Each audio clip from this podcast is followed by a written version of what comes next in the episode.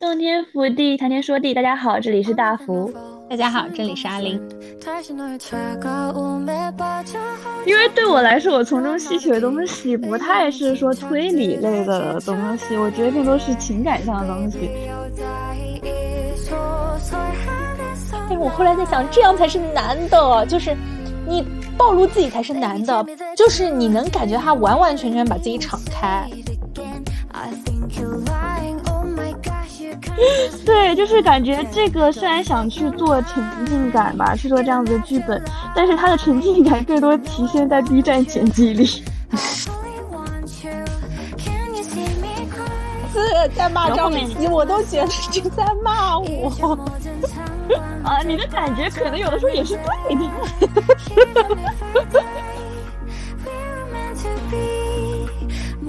对于。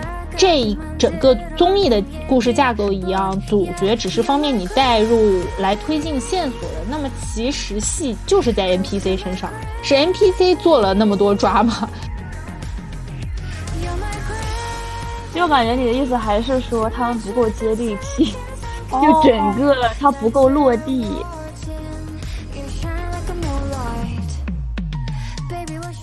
这次我们要讲一个呃芒果台刚刚更完的综艺，叫做《女子推理社》，简称女推。它主要是有点像《明星大侦探》和《密室大逃脱》的这种推理宇宙的一个另外的一个上线产品一样，就是你能看出来是芒果做这种推理呀、解密呀这种产品线做的得心应手的一个新的。新的产品线这样子，主要内容呢是有六一六个明星玩家进入到一个公司，然后在这个公司里面，就他们本身是一个女子推理社的成员，去一个公司伪装成职员。然后探索、解开一些谜团和一呃解决一些他们所遇到的案件这样一个事情。对，所以就听起来就是说，它其实是有一个长的主线的。就他们一开始是接了一个委托，所以才进入到这个一个新媒体公司，然后又在这个新媒体公司里面遇到了一个一个就是有人死了怎么样的一个案件，所以是不同的单元，然后串起来了这个主线。他们在不同的单元里面找到了这个主线的线索。然后最后，然后得出了真相，是类似于这样子一个剧情结构。对，其实这个剧情结构这么想来，是最接近我们现在所认知的侦探剧的剧情结构的。虽然我们经常说《密室大逃脱》呀和这个《明星大侦探》啊，他们已经是相当于很贴近电影，包括《明星大侦探》，呃，经常会说我们灵感来自于哪个电影嘛，但。总的来说，在电影里不太可能安排五六个人坐下来，我们就盘这个剧情到底是为什么，到底是谁杀的。密室大逃脱这种电影里面也不一定会出现，当然，呃，也有这种就是逃脱类型电影吧，但是，呃，这还是很难成为一个门门类的。这女子推理社，它的这个线索以及故事发展，其实是非常传统侦探片的线索故事发展了。接下来我们就要肯定会剧透。对，如果说 如果说大家害怕剧透的话，可以先去看本片。嗯，剧透了以后会可能有一点消失乐趣吧？大福觉得会消失吗？我我觉得好像是会。其实我觉得还好，哎，说实话，因为对我来说，我从中吸取的东西不太是说推理类的东西，我觉得更多是情感上的东西啊。所以我看了之后，给我的感觉还好。对对，他这一部其实主打的还是比较温情、比较让人感人的东西。所以说这部我我后来发现他和浪姐是一个制作人的时候，还蛮惊讶的。因为这一整个剧集下来，不不能说完全不抓马吧，可以说是甚至有点过于平淡了。我看有一些评论是，就是它作为一档推理综艺，成员之间的互动啊，或者说是呃整个。给的冲突啊都不够激烈，嗯，女子推理社呢，它原来是有算是原版吗？在韩国的这个女高推理的话，我之前也看过一点，但我其实印象比较深的就是他们的情节或者难度会设置的更大一些，我自我感觉是的，就是他给你的困难会更大。对，所以我感觉就是推理或者说剧情剧透给我的。就是影响不大的一点，可能就在于我觉得他推理也没有说很难，对，也没有会让我突然说啊，原来是这这样啊，原来是他杀了他，就不再会有说特别大的这种惊讶感。是，而且因为好像是难度真的有点低，所以它有一些设置的机关都有点像在密室大逃脱了嘛。但整体来说，我觉得。这部剧给我的感官还是很好的，因为不抓马吧，所以看着很舒服。对对，我觉得他不抓马，主要还是因为他也不是竞技选秀类节目，而且他想塑造的，我觉得其实他有一个特别聪明的点，因为说实话，一开始我看这个，他一直在强调这是一个女性向推理节目，全全女综嘛，一开始给人的那种 tag 全都是这种，其实在这里是在我这里是有点非好感的，我很不喜欢这种。一看就是有点消费女性观众这样子的点，然后结果你进去之后，可能并不能得到你想要的，或者说对于全女中全女中来说，它可能跟全男中来说并没有特别大的差别。但是我看了之后会发现，全女中的确不一样的点就是在于这一群嘉宾，就是他们。的确，女生更能共情，她给你带来的情绪价值和情绪感受会更大。所以相比来说，它虽然推理的东西比较弱，但是因为它带来的情绪价值更大，所以就去补足了这些东西。再加上 NPC 的演绎真的很好，所以你就会感觉这其实还不错。就整个整体来说，对，嗯，我之前也是反复提到过，我在看《明星大侦探》以后，一个给我很大触动的就是。嗯，一开始你从一个观众的视角，或者说你看他们就是谁玩能玩到最后这种视角来看，嗯，杨蓉在里面真的就是推理能力和抽丝剥茧的能力就没有那么高嘛。特别是一开始他又不是作为首发成员进入的，他有点像是呃这个过了过了一段时间以后才加入的。所以说我其实对他。当然不会说有排斥，但是我还是会想说疑惑，这个这个这个你怎么怎么玩不好？但后来杨蓉确实有征服我，因为她共情能力很强。但是在女子推理社里面，确实就是来了六个 杨蓉的感觉，就是大家共情能力真的都很强。就觉得没有六个杨蓉，有的人还是有的人一开始吧，主要是有的嘉宾一开始给我的感受会让我觉得他自己可能没有那么沉浸吧，或者说的确每个人性格有不同。吧，但是的确会有的嘉宾，特别像是李雪琴、田曦薇，然后戚薇这种的，他们的给人的更共情能力的感觉，还有他们的确很走心，前面开始也是，后续也是，所以你就会跟着他们情绪去进去。对，嗯，我觉得其实到后面大家还是就已经满工做这一期的。节目的时候，我就只截了一张图。我截的图就是他们相当于后来去救一个前台小姐姐叫莹莹嘛，进入到莹莹所关押的这种小密室或者小监狱的这种感觉。莹莹就站在这个密室里面，但是外面有一个小窗口，莹莹的脸就出现在那个窗口上面，然后她被外面的人相当于责骂，然后他们就躲在这个趴在这个门的背面，就相当于不会被看到。但是莹莹有点。就是被其他 NPC 指责骂这个样子，然后张一凡和李一桐就在莹莹被责骂的时候去摸林依依的手，我当时就觉得哇，就女孩子是真的不一样。就是你一一方面其实你知道她是 NPC，这些都是剧情的设定，但一方面你又想去，嗯，就是握住她，给她一点力量，嗯，这个确实是有点感动到我在在后面的部分沉浸进去之后，的确跟 NPC 说的话也是。就不太一样，因为其实刚开始 就张雨绮的确是有点影响到我的 观感观感吧。怎么说呢？就是张雨绮前面的时候，可能是因为呃一开始有点尴尬或之类的，我觉得她相对来说比较出戏。但是后续的话，像会好一些，会好很多。对，但是的确，我觉得她的共情能力相比其他人来说会稍弱一点，但是这是个人性格问题了。但我感觉我可能玩的时候就会这样，因为你会很是啊，你玩的时候就是这样子。因为我有幸跟阿里一起玩过沉浸式剧本杀，当时我在想 NPC 是会不会心里骂他。而且我属于就我还挺喜欢玩，但我玩起来就这样。我觉得这是一种人的心理保护机制，就是类似于你。很害怕自己会哭出来，或者很害怕自己沉浸，所以就赶紧说，那我赶紧说什么，让我脱离出这种感情来。我赶紧说点什么，打破一下现在的氛围，好让我不要太难受。对我感觉我会这样。对，你就想把自己抽离过来。那所以，我当时看张雨绮，其实我也也能理解她的行为，但是作为观众来看就很影响观感，你知道吗？就是就是这种感觉。但是，然后我后来一去查，我就发现，果然果然，李雪琴和田曦薇是 INFP 啊，他们的共感能力的确是所有 MBTI 中最强的。然后。嗯，像像你刚才说，他们跟 N N P C 的这种互动也是，特别是李雪琴最后和康乐的那个互动，然后他不是跟康乐说，等于是说，哦，我们虽然就以前会觉得我们是为谁活在这个世界上，但是你不是为别人活在这个世界上之类的这一点，因为。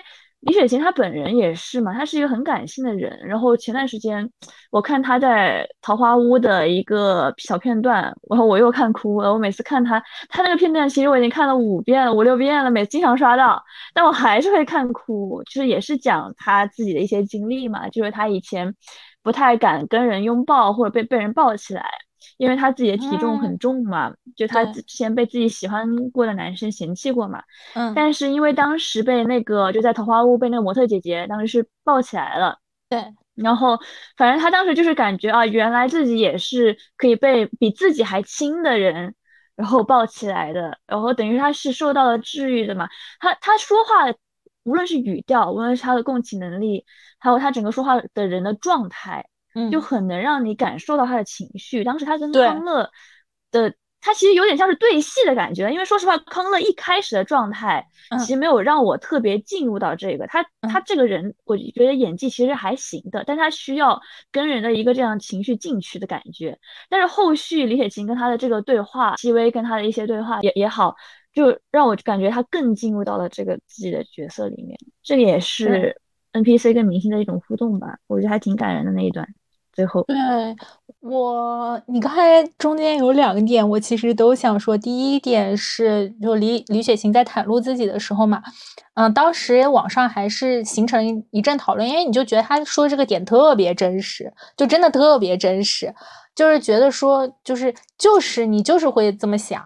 并且后面我我看另外一个看哭了，是有一个大学生寝室就开始做挑战，就有一个女生她可能一百二十斤，然后她就说抱人有什么难的，然后她就开始从八十斤，就是她抱她的舍友，就从八十斤抱到一百斤，抱到一百二十斤，然后抱到一百四十斤。她说抱人有什么难的？就是这就很简单啊。然后当时我看了就也很感动，就是说就是说。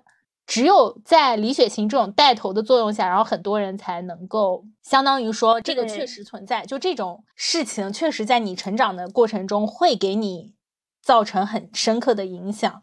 包括我前段时间有在刷到一个视频吧，类似于营销号，就在说说李雪琴挣钱可真容易啊，她也不用像明星一样，嗯，身材管理，她只要嗯上上综艺说说话就可以挣钱，她。多容易，但是我后来在想，这样才是难的，就是你暴露自己才是难的。包括现在，其实小红书还有 B 站吧，更多的是小红书有一类博主是直接就素颜出镜，然后就说我现在就是这样了，我现在我的人生就是这样了。然后很多人就是，然后分享一些自己的成长的经历啊，以及个人感受啊，就是你能感觉他完完全全把自己敞开。并且他们可能流量也不错吧，但但这不是重点哈。我自己的感觉就是这个超难哇！你们怎么做到的？就是你把你自己敞开在网络上，相当于你受到的所有攻击和指责，就是直接对你的人会造成指指责。就像我们之前说的那一部自杀，我推的孩子，我推的孩子，就像我推的孩子一样。我们不是讨论到你是想扮演一个你自己的角色，还是想要？就直接做你自己吗？因为如果你只是扮演的角色的话，你被攻击的也只是你扮演的角色而已。但如果说你直接说你自己的话，就真的太恐怖了。我们一直在说说这个最亲密的人伤你最痛嘛？那为什么？是因为最亲密的人知道你所有的弱点，然后他知道。哪里捅你，你是最痛的。这种人就属于那种，他全网人都知道哪里捅他最痛了。我都觉得太恐怖了，太牛逼了，就是一个大 respect。所以倒回来说，就是李雪琴，她不论是在这部戏里面，她已经明显是一个主持人的角色了嘛。嗯，她。当主持人也好，包括她主持《毛血旺》，其实我觉得《毛血旺》已经是就是年轻一代就比较好的，比哎某些哎想要做的那种好的 对谈节目哈，最后发现只是主持人自己说话的那种对谈节目要好很多。毛血旺，然后包括他能够在节目里面袒露自己内心。我觉得是超级可贵、超级恐怖又超级厉害的事情。是的，而且就像你说，他是一个主持人一样，我觉得他在这里面，他就是一个情绪带领者。呃，全女中，她虽然可能的确比男性要感性吧，但是她还是需要这样子的情绪带领者去带着你走。而我觉得对 INFP 来说，这其实是比较难的，因为大部分 INFP 应该是跟田曦薇一样，在旁边哭的很好看。因为说实话，其实。有一些人也对田曦薇的这个行为不是有点就是非议嘛？每次哭的时候，就芒果 TV 的那种弹幕就会有人说什么啊，他怎么又哭了然后之类的。其实说实话，我觉得我看到他哭，反而是带动我去把我的感情起来的一个点。但是当然，就是相对来，我我比较是高敏感的人了，但是相对来说，可能他需要人。去说一些什么，去带领你进入到那个情绪里面，而这种人就是像是李雪琴这种，他虽然作为比较 I 的人吧，但他会去站出来去做这件事情，去带领这个情绪，然后你就会觉得的确是不一样的。是我怎么会有人骂田曦薇啊？田曦薇那么好看啊，我一整个就是被甜妹治愈到，完全就是她哭的真的好漂亮，好可爱啊！我嗯，而且他也确实就是能带我进入，而且他真的一个甜毯，哪有这样的人？他自己穿个背带裤走在前面插个兜的时候，我就觉得哇，又甜又毯，还能还练举重，是颜狗盛宴，这六个姑娘都好好看啊。而且李一桐，其实我觉得李一桐是真的，因为他之前我们刚看过他《狂飙》嘛，而且这里面不是有一个案件，就是一个记者深入到 KTV 里面，然后去调查的那一段，然后当时我就想，哇，李一桐，你是不是穿穿梭回自己的角色了？而且《狂飙》的一个剧情又是一样的，后面来了一个新保安，名字叫安心，看起来了。很过分，而且李一桐还回了头，就是他们在说哦，保安叫安心，就喊李一桐，李一桐说哦，你叫安心，就是，哎呦，给我磕到了，哎呦，给我磕到了。他这里面的妆造是有些把他的个人特点突出出来的，是真的挺美的，可能也是芒果的妆造还是有两把刷子吧，对。但是我们这里就要 Q 到妆造。其实对于这个综艺的妆造有一点点想法，就是，呃，它这个妆造没有什么太大的统一性。我当然也不说，不至于想说 你们要像跑男一样统一穿一一个字母的 T 恤，但是，但是我会想说，诶，如果他带一些更有戏剧性、更有统一性的妆造，会不会好一些呢？人家是去新媒体公司上班的。他这这种造型其实还好，而且你说打扮的美美的，你也就只能在新媒体公司可能 才适合这样。你让人家下工厂，你可以给人搞一个统一的制服。我其实想的是，这一部戏不仅是不怎么抓马嘛，它甚至没有很突出个人的标签。就是一般来说，在什么样的综艺里？那个人刚上场就会一开始就给他贴一些标签，并且在花字里面不停的提示他们嘛。但其实在这部剧里面，除了。田曦薇比较坦，这个是满标签，主要是因为他们探险的时候，田曦薇一个人咕噜在前面，你就会觉得哦坦是真的坦。剩下的除了李雪琴，你可以说她确实是学霸，她确学霸脑子确实是好，嗯，然后解密比较厉害，以及戚薇对于线索的盘活比较厉害之外，剩下三个张雨绮、和张艺凡和李一桐，并没有很认真的给他们贴标签。大福觉得这个是好的还是不好的？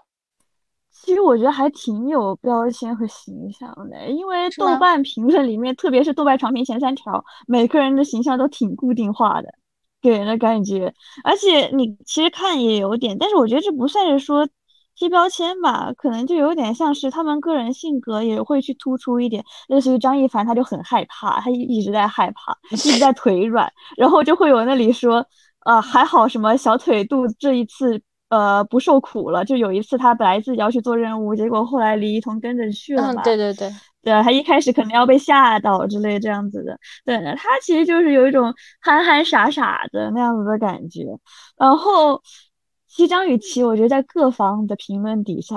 都不是很做好，就是他的形象。说实话，因为他虽然你能说他后面的确是沉浸进去了，他整个人的感觉还也好，表情也好，特别是他读旁白，他作为旁白去读某个信的时候也好，你会感觉他的确跟其他人相比少了一份沉浸感吧。特别是他读旁白的时候，的确也让我不太能进得去。他读旁白有一个那个八音盒女孩的那一段，说实话，那个故事按道理来说应该挺感动我的，而且我应该会挺难受的。但是因为他读的旁白实在是没啥感情，你知道吧？就会让我有点出戏。相对来说，对，我觉得以此吧，他的标签你也不太好给他说真的去贴什么标签。但李一桐其实也是相对来说比较聪明的。在很多的无论是评论底下，还是他的确在这部综艺的形象来说，他也是一个去主导推理的人。你能感觉到他跟戚薇都是姐姐形象很明显的这样子给人的感觉。而且李一桐真的蛮刚的，在他们相当于说揭露自己是卧底的身份，并且啊，并且也揭露了一个警察卧底，他们全部整个警局把这个公司大楼包围了以后。啊，呃，题外话是因为这个公司就本身有点问题嘛，然后他们就把这个大老板抓出来了嘛，那个大老板 A 就被反手钳着，就相当于往外送，然后大老板往外送的时候，就看着他们恶狠狠的来了一句说，嗯，什么你等着，你不会有好果子吃，什么还是你们怎么这样做啊？你们竟然敢把我送进去？然后当时李一桐就刚了一句，这是你应得的。我当时觉得 你还蛮帅的。他 没有从狂飙中出来，我还在爱着狂飙的他，内心还是正义，对，就是内心还是正义感爆棚的。李一桐他，嗯，我觉得他害怕更多的是生理上，但整体从这个剧里看出来，他是一个就内心感觉还挺坚韧、蛮果敢的一个人的形象。然后，呃，说到这个张雨绮和李一桐嘛，我还蛮。喜欢就其中有一段口红吵架的这一段可能是最出戏的一段吧，就是他们为了把别人吸引出去嘛，他们假装 因为一一个找不到的全世界只有一个色号的口红吵架，然后把主管吸引过去，这样他们就可以去主管的房间搜东西嘛，这样子。然后，嗯，这段吵架呢，其实没有放太多，因为主要是他们没有那种文本的发挥，主要还是在硬吵嘛。是的。而且我觉得怎么说，他其实这个整部综艺有一个缺点也是这样子的，嗯，的确是有的时候会去硬凹给人的感觉，因为说实话。我后面后面那一段很想提到 NPC，我觉得 NPC 跟他们也 NPC 也是努力了。就是如果你真的在一个一家公司里面，这群女孩每天一起进进出出，然后一起不知道怎么就消失在会议室了，一起瞎编一个你一听就是假的的借口。对，说实话，这群 NPC 如果是真人的话，在这家公司里面绝对就起疑心了。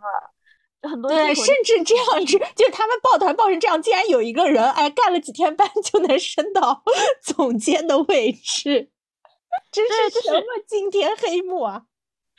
对，就是感觉这个虽然想去做沉浸感吧，去做这样子的剧本，但是它的沉浸感更多体现在 B 站剪辑里。因为你真的，我一开始是我一开始是看 B 站剪辑，然后这个综艺在我这里挺做好的嘛，我光是看 B 站剪辑我就哭了好几回了，然后我就说，嗯，那就去看一下这个综艺吧。所以一开始给我体验感其实是有点差的，特别是一二集这种张雨绮会直接把你给强行拉出戏，一开始的体验感其实是有点差的。你每次在骂张雨绮，我都觉得你在骂我。不是，也是有一点。你每次在说张雨绮，我都觉得你在指鹿为为马，指桑骂槐。啊，你的感觉可能有的时候也是对的。OK，fine。怎么说呢？就是可能的确就是人，他就是有不同的性格和敏感度，有的时候他就是会这样子发生这样子的事情。但是我我不只是说张雨绮，就是他们整个的沉浸感也的确是有很多瑕疵的，但这其实是没有办法的。我觉得。他们已经去尝试找，就是综艺已经去尝试找这样子的出路了，如何去做沉浸式？但是我的确想在这里表扬的就是 NPC 们，因为我在 B 站看到了很多 NPC 自己做的 Vlog 之类的，或者说他们自己说后面去讲自己去参加这个的感受，里面有的是本身就有一些呃。就有很多年经验的这样子的演员，就开心麻麻花的话剧对，有几个喜剧演员，对，很很厉害的，对，属于那种。然后有的是属于第一次来参加的，那个演庄香的那个小女孩，她自己拍了一个 vlog 就讲这个故事，因为她原本是导演专业还是什么出身的，然后她是想说去做一做这一方面东西，让自己属于导演这一方面的技巧更提升嘛。但你听了之后就会觉得他们整个组的气氛也很融洽，然后他们有的演员的技巧的确是很强。其实我印象最深就是你说所所有的这个剧这个综艺里面，我印象最深的不是明星的片段，我印象最深的是季干净和他女儿的那段片段。啊，确实确实那一段真的非常高光，而且剪出来很多人都剪那一段，对。对，就季干净和他女儿就是属于对峙吧，还是也不能算是对峙，就是对戏，感情大爆发的那一段，还是在黑暗里。然后特别是你也能看到全场嘉宾整个情绪就被带动起来了，是。哦，我的情绪也被带动起来了，我整个就是哗哗大哭。因为说实话，做特别是作为女孩子吧，我觉得谁能不被这种母女间的这样子的感情给感动到呢？这样子的难受。反正他们的演技也是真的挺不错的，这两个人，所以才会。我觉得大部分 NPC 的演技都还不错。没有办法，因为确实一开始弹幕或者到现在很多网友的评论都是他们不够代入嘛，就是相当于说哪有这样上班的呀？上班才不是这样上班的。但是我又在想，就如果。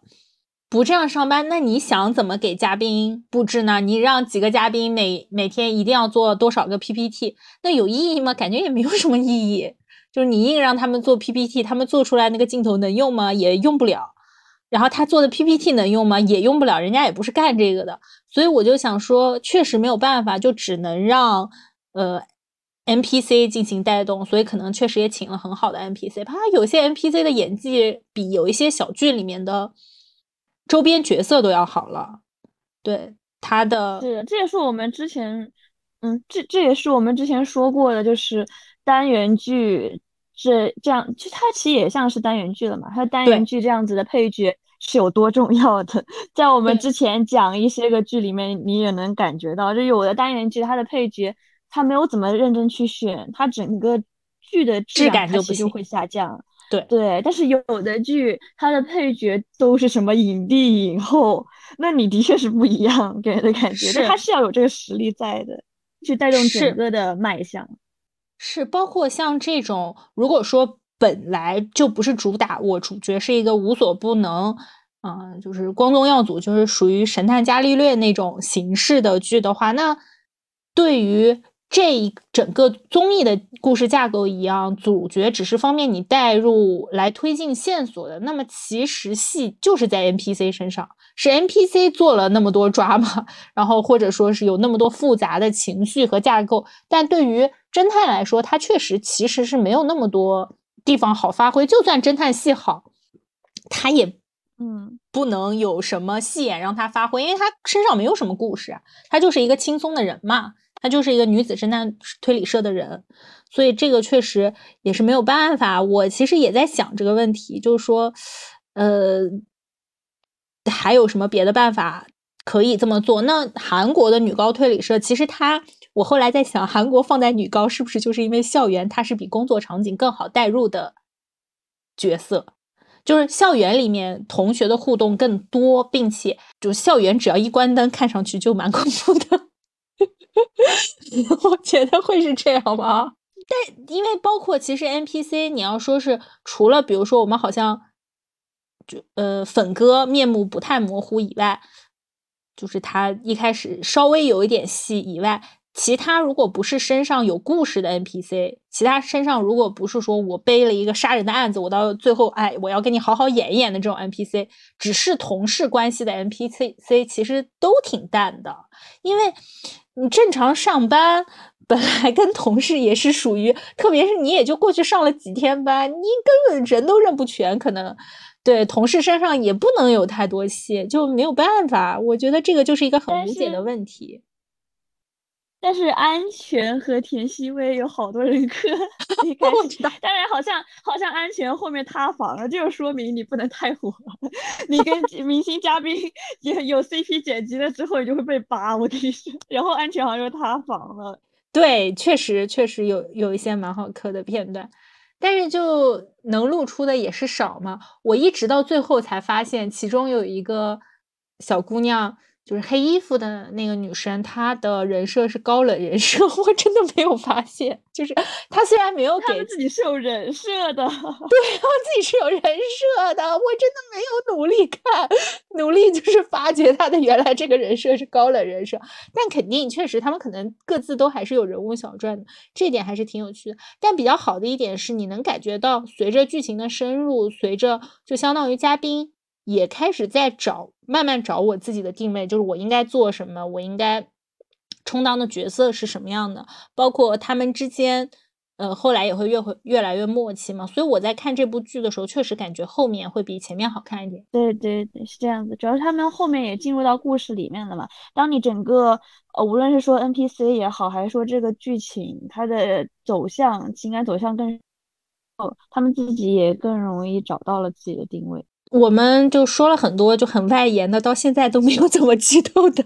我们现在终于要开始剧透了，可能对，嗯，大福比较感兴趣的，就是就只是就情节而言，大福比较感兴趣的是什么？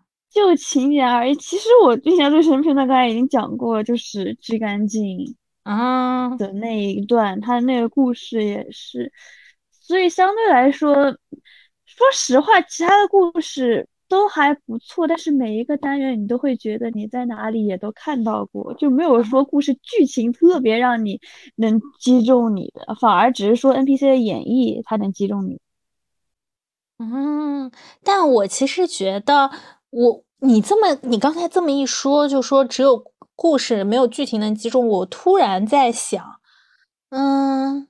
如果真的让他们做 PPT 也未尝不可呀，它就变成令人心动的 Offer Plus，密室大逃脱 也行，而且。戚薇不是直播过吗？所以在这方面，戚薇确实挺驾轻就熟的，而且他明显节目组也是想要突出这个点嘛。戚戚，我们戚总监对于这个直播还是挺了解。但如果说能让我了解一下新媒体公司的架构，我觉得也不错。我到现在对于新媒体公司的 想象就是这个综艺给的。就是我，所以给人的感觉就是他想去讲，但他又没有认真去讲。就这个故事剧情，他其实没有潜进去，他只是说每个单元我有一个特点，就是类似于这个单元故事，它很像房思琪那个，然后那个单元故事它又是一个什么呃，因为竞争对手怎么样的故事，其实都很像我们在其他地方看到的一些个剧和一些个事情了。然后，而且剧情剧情也都很扣一些个热点话题，或者说我们可能会注意到的女性议题，所以你就会觉得在剧情方面它的深挖不是很重，相对来说。嗯，你这么一说，其实我还蛮感兴趣这些 白领丽人 在新媒体公司都在干些什么的。它其实我们还是稍微过一下这部剧的主线，就是你不如这样子说，就是它的主线其实像是他们一开始要去找，呃，一个失踪的女孩，但是这个失踪女孩等于是她是跟孤儿院一起出来的这个弟弟，他们是他这个弟弟的智商超群嘛，所以做了一个类似于大数据可以分析人的就是自杀倾向的。一个这样子的软件吧，像是这样子的东西。但是这个软件呢，等于后面不是需要其他的公司去资助，能让你可以可以帮助到更多的人嘛？但是这个有一个毕总，这个毕总他去资助了之后呢，反而把这个软件拿来变成了杀人工具，因为它是大数据，它可以监测到更多人嘛。所以同样的，它能在监测到更多人的同时，用通过大数据推送坏的东西，去控制这些人产生更多的自杀倾向。所以它其实。很重要的串起来整个故事的点就是这个工具，叫做莫伊莱这样的一个像是程序一样的东西。嗯，有点像 AI 吗？就是它可以收集、分析、整理数据，并且给你推送，嗯，就是比如说积极或者消极的东西这样。对，这个其实也有点像是我之前很喜欢的一个纪录片，叫做什么来着？反正有点像是资本主义陷阱阴谋的，有一个纪录片讲的就是。呃，如何通过大数据去操纵别人？其实这背后全都是有算法的嘛。嗯嗯，这个片子后面有点想讨论的也是这一点，因为这个综艺的结尾是让明星嘉宾们去选择，是让这个大数据的东西成为操控整个世界的，就让大家可以通过大数据的操控变成呃没有苦难、没有争议，就是一个和平的世界。这样的世界呢，还是说我们？还是把这个呃莫伊莱归为一个我们只能看到自杀倾向的一个简单工具而已，而所有的判断是靠人类去做判断的。它等于是让呃嘉宾去选择，我是去初始化这个工具，还是说我们去放大化这个工具？这其实很贴我之前不知道有没有在这个播客里面提到的一个动漫，叫做《心理测量者》。因为心理测心理测量者其实就是，如果你做选择，你让这个大数据去控制整个世界，就会变成心理测量者。心理测量者他就是为了让整个世界充满和平，他可以探测到人的想犯罪的倾向，所以在这个人去杀人之前、去盗窃之前，他就能控制住他。然后他也是一种大数据 AI，但是最后背后其实也是有阴谋嘛。对，呃，我觉得其实芒果最近就有点想要讨论这个问题，因为他。上一期的《明星大侦探》的最后，其实也是嘛，说你是想要一个规定下好的，嗯，大家都要维持秩序的一个世界，还是你就是想世界野蛮生长？这样，这是一个它的主线嘛？因为说，因为说实话，就是这个东西，我也是觉得挺有趣的，因为不只是心理测量者是我初中看的动画片，你知道，所以其实从初中的时候，我就对这个话题一直很感兴趣，大数据去。预先的干预人类，还是说我们应该去靠这个世界更充满人情味这样的东西？再加上最近的 ChatGPT，然后 AI 的更多的说什么 AI 作画呀之类这种东西出现，就可能本身这个就是一个热话题吧，导致人们可能再次去讲说 AI 到底是成为工具，还是说成为操控这个世界的一个主力吧？这样子的感觉。对，嗯。这个选择在后面，其实他给的感觉是很轻巧的，但其实他这个主线还是，其实他想要探讨这个话题还是挺复杂的一个话题。我会觉得说，对他很轻巧的选择，我觉得他们甚至没有讨论，而是戚薇想点了哪个就点了哪个，而戚薇是 ENFP 啊，我跟你说，戚薇是跟我同样的 MBTI，所以不过本来吧，我觉得。这个社会大方向的大价值观给人的感觉，还是说我们肯定是要做人类去操控世界这样子的选择。所以本来这个东西它也一开始就没有争议，他们不讨论也一定会是这样子的结果。是，但是我觉得 AI 的控制其实潜移默化的，当你把它一开始当做工具，后来再是更想去依赖它的时候。对，所以可能以后并不是说给我们这个选择，而是它潜移默化的影响了我们，变成了这个选择。对，本来在这里面，其实毕总他想要用到的这个点，确实就是说，呃，我能够运用 AI 来无形的对人进行心理干预嘛。就本来他可能也没有那么想自杀，但是我不停的给他推送，他就变成了自杀了。他本来其实和现在的大数据逻辑已经很像，本来我没有那么想买，你一直给我推送，我才买的。对，之前那个纪录片有一个形容，就是有一个很有名的 NBA 球员在公开表明说他觉得地球是方的，但是为什么？他明明不是一个傻子，他为什么这样子觉得呢？就是因为，因为他一当一他一开始有点觉得怀疑说地球是不是方的时候，所有的大数据都会给他提供就是那种哦，这个人觉得这个学者觉得他是方的，那个学者又觉得他是方的，他就会觉得啊，对呀，他就是方的，就是这种感觉。所以很多人会觉得，无论是说，哎，前段时间是法国总统还是什么，他不就说什么 TikTok 就是控制了这群那个呃反抗什么起争议的人，他就说他们这群人，但其实的确是这个是有点道理的，因为当时那个纪录片里面提供的就是美国当时，哎，是哪两个派？就是等于是争斗，然后就会有很多年轻人，他们可能他们情绪比较容易被煽动吧，他们也是说用这些社交软件用的最多的这群人嘛，他们就会因为一直提供同一方向、单一方向的信息，就更激化、更极端，去产生这样的，就会产生更多的对立吧。的确是这样子的感觉。对，其实你要这么说，AI 推送的信息它就是具有偏向性的，就哪怕你喜欢嘛。对，就他现在的偏向性可能是我喜欢看什么样的东西，呃，B 总控制成就是哪哪样的东西可能比较能够诱导我自杀，但他总是推送是有一个偏向性的，只是说这个偏向性具体在哪里。但其实我们已经在受到潜移默化的影响，肯定是这样子。但倒回来，我其实本来没想讨论这么宏大的问题，我本来是想说。对，其实如果说把它们做成一个公司探险记，好像也不错。就是就单纯的不要搞那么大，就不要去讨论那么宏大的话题，而是单纯的变成就是这个新媒体公司里面的一些内容，而去深挖这个新媒体这一行，其实也会很有意思，是吗？对对对对，我觉得这个反而其实更有现实意义。虽然说我们大家都知道啊，AI 已经发展的很好，但对于大多数人来说，我们。就是思考这个问题的切实感受是还是很少的，就是哪怕好，你告诉我，哎呀，明天要统治世界，但我今天我也不知道该怎么办，就是我没有什么能力。你更想见什么？猜你喜欢，你更想看到的是令人心动的 offer 推理版。可能是，可能是，就是对我来说，如果说我能了解一些啊，都市白领在干什么，那还挺有趣的啊。主播，比如说直播带货嘛，虽然说它已经是完全进入到我们生活的一个，在聚光灯下进入到我们生活，并且我们已经默认它是一个存在的，并且呃有其意义、价值、道理的这样一个职业了，但。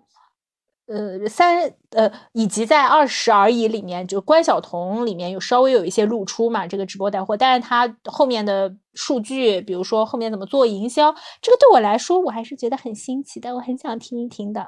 对，就是对大福来说，就是 天天在公司听到的八卦。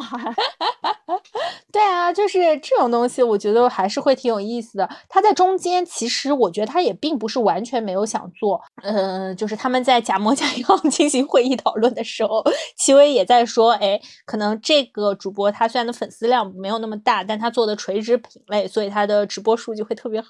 我当时就想说，你再说说，那主播是这是是怎么样会好啊？你们要签什么样的人啊？他为什么报价这么高？哎，我想听，我想听。就感觉你的意思还是说他们不够接地气。就整个它不够落地，它有点悬浮，就它其实其实还是有点未接热点而接热点。这样子的单元剧，它哪种单元哪哪样子的故事能引起大家的共鸣，哪样子的故事它能接上社会议题热点，它就是有点给人这种感觉。但这种东西太多了，就会有点千篇一。疑虑了，不如就像是你说的这样，为什么令人令人心动的 offer 那个什么医生机啊这一类东西能火？它明明是素人，它根本不需要明星。然后为什么这些东西大家喜欢看？就是因为它够落地，在有的时候情况下，确实，所以我们，嗯，我今天我刚才你说到这里落地，我其实也才在想，就是说，他虽然说我们在说《明星大侦探》在说《密室大逃脱》这两个综艺小所要做做的工作，就所要细致的程度没有像这一部这里面这么大，因为光《明星大侦探》说白了，其他人是没有怎么出现的嘛，主要就是发生在你们几个人身上的故事，哪怕我再捏一两个角色，他。在剧情中淡化就可以了，包括密室大逃脱，它甚至剧情就是一个辅助嘛。我很多密制解谜的东西，它其实单个做一个解谜存在就可以了。但如果说是像这样的综艺的话，其实你是要做一个宇宙嘛。其实这个有点像开始推理吧了。开始推理吧的设定是，大家一群人进入一个大楼住，然后这个大楼的 各个住户之间都存在着千丝万缕之间的联系，所以他们破一个案就会牵扯到另外一个案，再会牵扯到另外一个案。但这么一看，其实比这个的架构要更牵强一些，因为。这个好歹是这个公司从上到下就有问题嘛？它这个公司有点像，就是它外面是个公司，其实里面是个黑帮嘛，就是这种感觉。对，它里面还有一个内部上下级，你就觉得，哎，那这群人聚在这里是有这个道理的。但，嗯，但是开始推理吧，后面确实也做的还比较没有什么太多的水花了，嗯。但我们再回来说，说到这个女子推理社，她要做一个公司，就相当于说，我不仅每个老总、每个员工他有自己的性格，甚至每个员工在负责什么样的项目，我都要做到特别细，我们才能真的觉得有实感。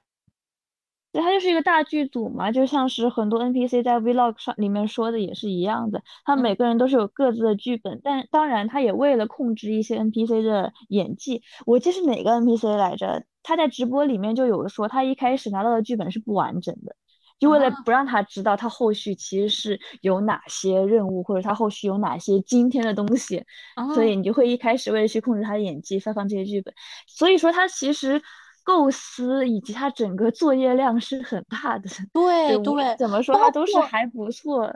对，包括说是对于这些 NPC 来说，他们本身是演员，其实他们是不了解，比如说我现在做的这个职位，我具体要干什么的。但如果说你要做一个真的很实感的宇宙，你真的要跟他们说，你现在要写的 PPT 是什么样的，你现在要怎么跟甲方汇报，他至少得心里有个概念，这个工作量就非常大了。这也可能是为什么我现在。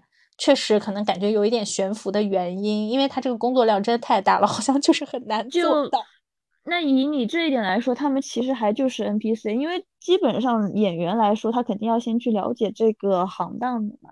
但是我觉得他们其实本身就没有想把就是重要的点定在新媒体这一上面，所以无论是他们在就是自己的视频里面也提到了，就是里面他们基本上都没有提过就新媒体公司或新媒体行业相关的信息内容。他们其实拿到的剧本就是跟主线或者跟自己的单元的剧情相关的。对对对，就有点这种感觉。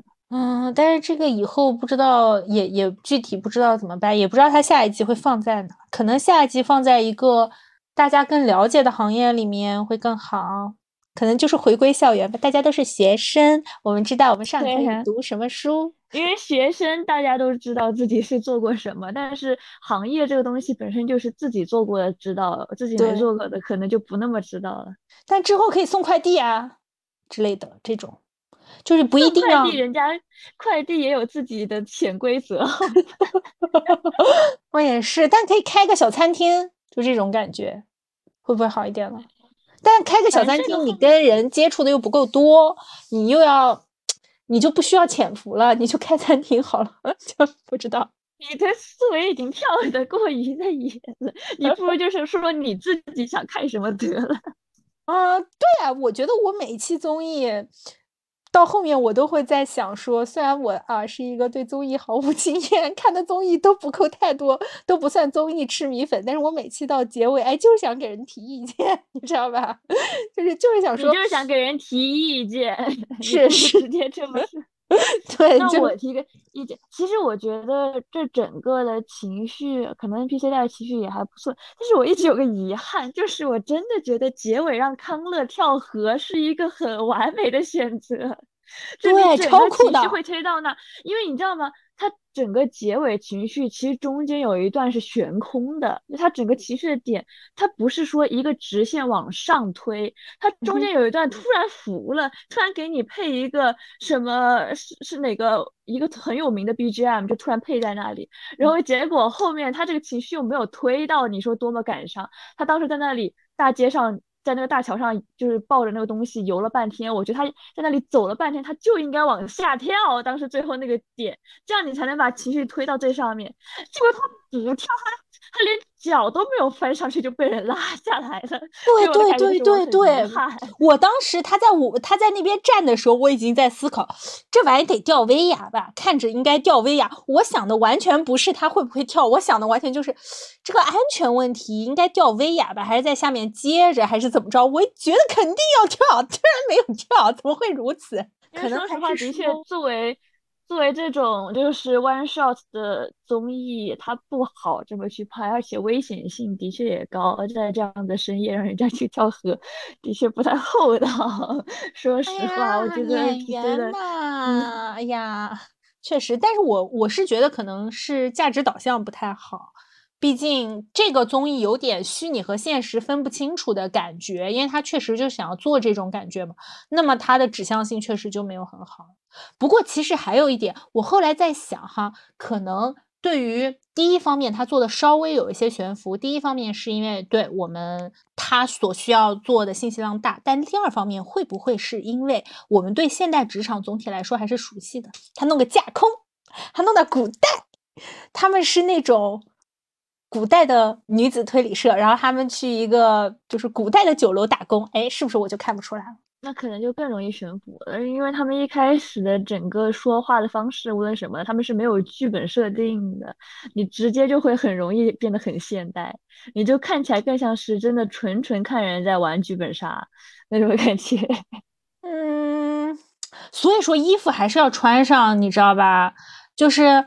在最后一期，丽姐就是说：“哎，你归队，就他们有一个警局卧底归队，然后警察已经把这栋大楼包围的时候，然后他们说几个是女子侦探推理社的成员的时候，我就觉得，嗯，怎么说呢？”嗯，就是他们几个站在那边，还是没有警察一身黑衣服帅。那个丽姐就知道自己要归队，她一自己提前就穿了一身黑衣服。推理社这是推理社呀！你看人家名侦探柯南，他们几个吊儿郎当的那个什么 推理社，毛利小五郎推理社，你的确是穿着西装才那样子。但是在现代什么这种推理社之类的，谁有什么制服啊？人家也没什么制服吧？那你一穿制服，你不就更露馅了吗？人家 NPC 都不用装了，但是不用穿制服吗？我的意思就是抓嘛一些嘛，穿的 you know 戏剧化一些，就穿的像舞台演出服一些那种感觉，然后就会酷一点。好吧，我就是在瞎说。那你刚才还在谴责人家。你刚才还显得人家不不是不像新媒体公司，那你人家这么一穿更不像新媒体公司了。我我我后来回想一下，可能还是因为你知道吧，就是你在看《名侦》的时候，你很期待的一趴就是主角换装，这里面没有换装，我想看换装。魏大勋让姐姐妹妹在一起换装多爽啊！就是我一个颜狗大大享受，我求求你们换装。你知道你知道《明星大侦探》哎，总还会有撒贝宁。总还会有撒贝宁和一些对吧？蔡康永这种对吧？就是当然没有什么别的意思。我的意思是说，他们请有一些嘉宾来的时候，他们换装也没有那么惊艳。但这六个妹妹一起换装，那多好看呀！不要浪费了。你想看美女，你就去看 看其他节目。我想看美女推理，美少女战士一样变装推理，you know。那就更悬浮了，姐姐，你刚 才自己还在那里说什么新媒体公司？确实，但如果他设定的就是一个百变小樱的设定呢？他们变装就可以有魔法呢？那我就会接受这个设定，我就不觉得悬浮了。反正你就想看纯奇幻呗，你就这么说吧。就是他，他要不就直接搞纯奇幻，就直接得了。有道理。好，我们讨论到这里差不多了，后面这一段已经是。已经是我们俩在不知道，就是毫无边界感的一一段讨论了。但后续被你无语到了，所以不知道在说什么。哎呀，你就像是那种既要又要的观众，他爸前面还在那里跟自己说什么令人心动的 offer，后面自己又在那里说美少女战士，你到底想要什么？他两个都可以靠。我的意思是说，他可以说。我们就往奇幻的方向去做，哎，我们就像巴拉小魔仙一样，我们一变身就有超能力，或者你就去做令人心动的 offer，那种极细密的、极细密的，你不要悬在中间。你看我最后是不是把我自己圆回来了？但是你要真做那种贼奇幻的，它就会像是那些没有人看，只有你在看的 什么多少骑士的那种小网剧，最后只会变成这样子。我跟你说。谢谢你啊，那我还是很快乐。这样的宝藏姐姐只有我能欣赏。OK OK fine，那人家不来钱的，你给人家投个几十万、几百万的。我觉得这一段已经涉及到人身攻击了，福建。你在你在人身攻击我，我只是提一点建议，也没有舞到正主面前。peace，我觉得可以拜拜了，可以 OK 了。我们这一期就讲到这里。女子推理社，我还是觉得它它有一点做的挺好的，它没有一惊一乍。嗯，虽然我其实看呃《密室大逃脱》嘉宾被吓得很惨，但我自己也没有感觉我自己会被吓得很惨吧。但是。嗯，就是女子推理社整体的这个剧情推的推的还是让人比较舒服的，这一点是可以做下饭综艺看是没有什么问题的，而且点开的时候没有什么负担，它前后又有一点联系嘛。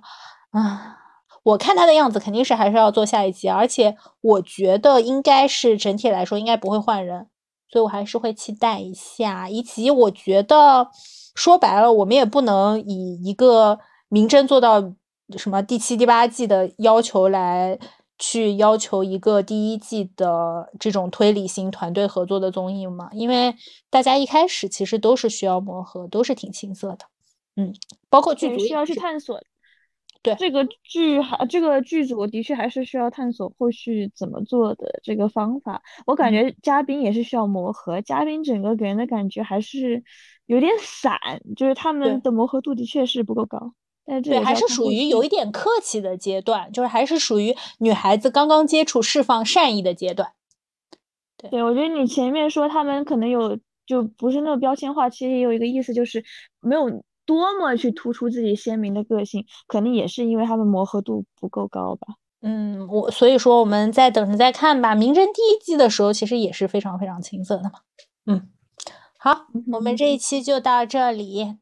大家想看的可以去看，大家不想看的可以代替阿玲去官博下留言，拍一个巴啦啦小魔仙吧。谢谢大家，拜拜，拜拜。你最后真的 不如不要。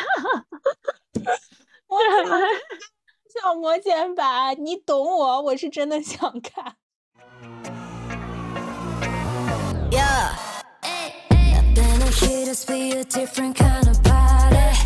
type of girl don't got an inside on nobody. You mess around with us, I promise you'll be sorry. Trust me, trust me, that be a big mistake.